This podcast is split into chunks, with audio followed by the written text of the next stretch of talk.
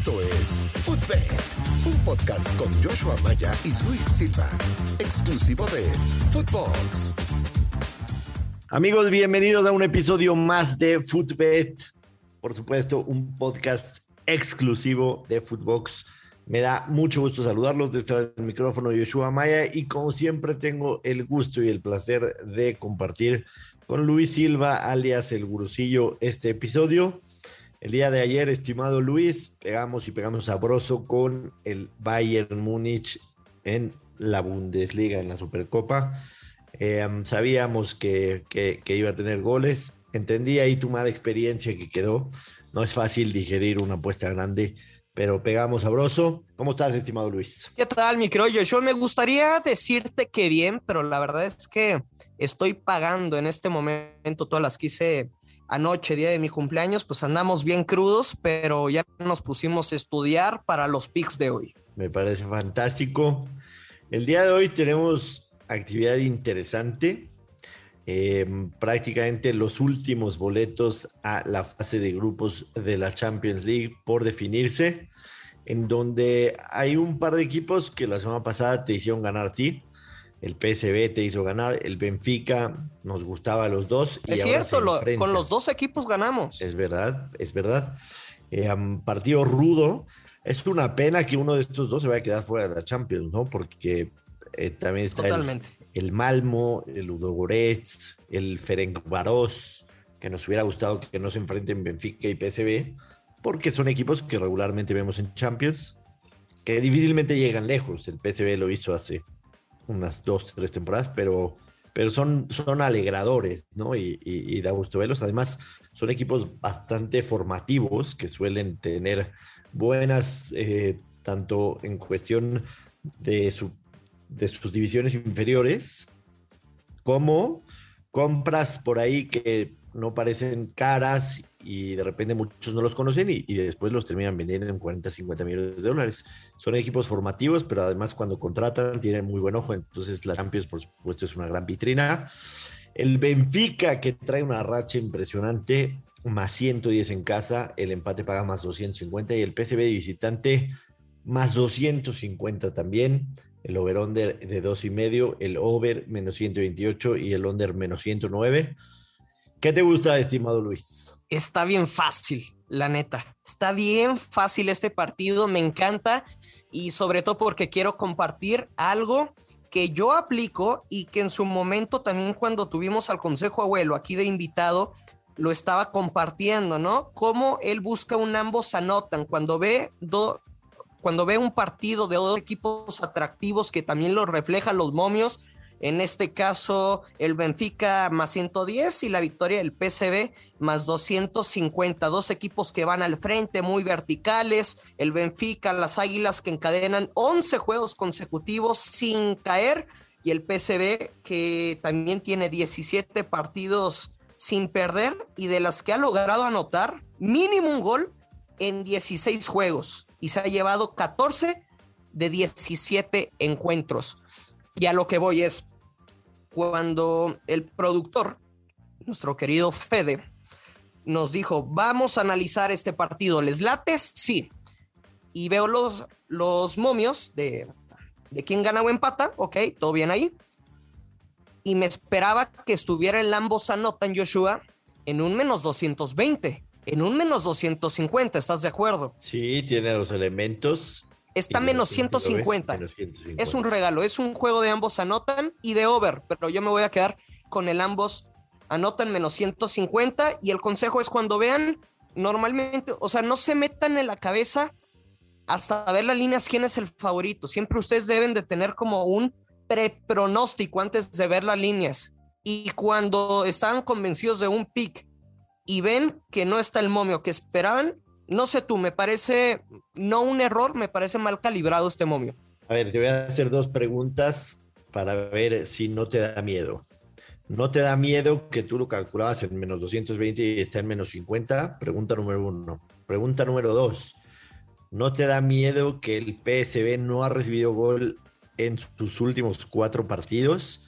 Y que el Benfica en cuatro de sus últimos seis partidos no ha recibido gol. Totalmente. Y quizá por eso esté ese menos 150 cuando yo considero que está mal calibrado un momio bajo mi análisis y para mi pronóstico me la voy a jugar, aunque pierda, porque aquí hay de dos, ganas o pierdes, ¿no? Sí, bueno, hay veces empata, pero, pero no jugamos al empate. Pero me la voy, siempre que esté convencido, me la voy a jugar. El que sale a jugar al empate pierde. Me parece bien, es, es, el, es el pick lógico, es el pick lógico, pero los factores que yo te comenté, más, más, que es un equipo, es una, es, una eliminatoria, que, que, es a 180 minutos. Este es el partido de ida. A mí no me convencen del todo. Además que yo difícilmente voy a jugar un menos 150. Yo... Pero no me digas que, que apostarías ambos no anotan entonces. No, no, no. Eso no quiere decir. No quiere decir que porque no me guste el que ambos marcan, me voy a ir al otro lado. No. Simple y sencillamente el pick que me iría paga menos 150 más tiene factores, busco otra alternativa. Muy bien. Mi alternativa es sencilla. Es el Benfica en casa más 110, movio positivo. Yo creo que el mismo PSB, si se viene a la vuelta con un 1-0 en la ida o un 2-1 habiendo anotado gol de visitante que ya no sirve para nada, pero igual, igual levanta el ánimo. Claro. Este, creo que, creo que, regresarían a la vuelta contentos, ¿no? Entonces, para mí es Benfica en casa más 110 en ese partido. Creo que es de los mejores que vamos a ver en esta preeliminatoria de la Champions. Debe ser de los mejores partidos y me voy a quedar con el local. Bueno, pues vamos a ver, a ver quién, quién gana el pick. Esperemos cobrar todos juntos. Al final, quien tiene la mejor decisión, pues es usted que me está escuchando y quién va a arriesgar su lana, ¿no? O sea, está escuchando a dos tipejos que según esto hablan de que le saben a las apuestas deportivas, son nuestros picks, al final tú sabes que vas a meter. Claro. Fíjate que iba a caer en un error muy común de los apostadores, porque estaba viendo cuáles eran los partidos de, de, hoy, y te acuerdas que la semana pasada el Malmo me hizo la jugada mala. Porque yo había jugado al Rangers en un parlay y me dolió mucho que el Malmo. Y te quería sacar la espinita. Exactamente, ese, ese es un error, Luis ese es un error. Dije, ah, pues el Malmo le ganó al Rangers de visita, las dos eliminatorias 2-1 y en la vuelta lo hizo de visita y con 10 hombres y mañana paga, y hoy paga menos 105 eh, contra el Ludogorets en casa. Me voy a ir de boca con el Malmo y no es un error, ¿sabes por qué es un error? Número uno, porque quieres vengarte y muchas veces la venganza es nociva. Y número dos, porque no conozco al Malmo ni al Ludogorets, no los conozco. Entonces, decidí pasar.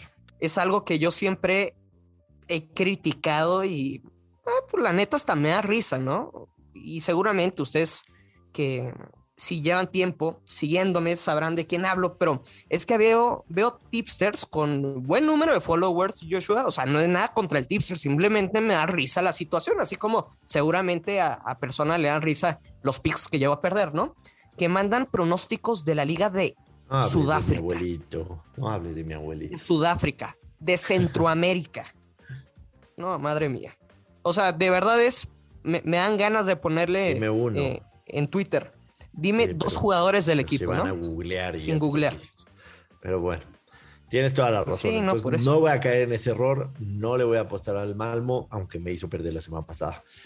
Pero tenemos más partidos, por supuesto, el día de hoy, interesantes en donde continúa la jornada 5 de la Liga MX.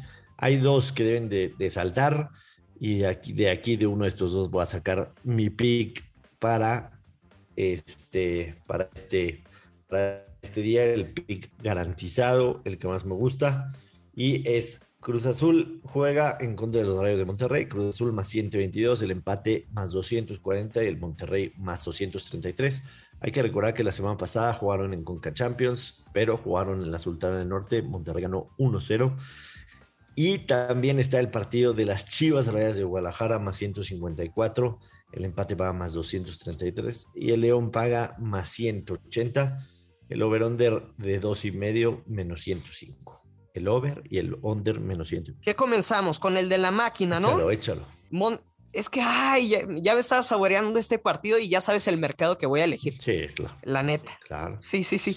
Pero es que Monterrey no gana aquí, eh, o sea, los regios no le ganan como visitantes a la máquina, ¿sabes desde cuándo? Desde.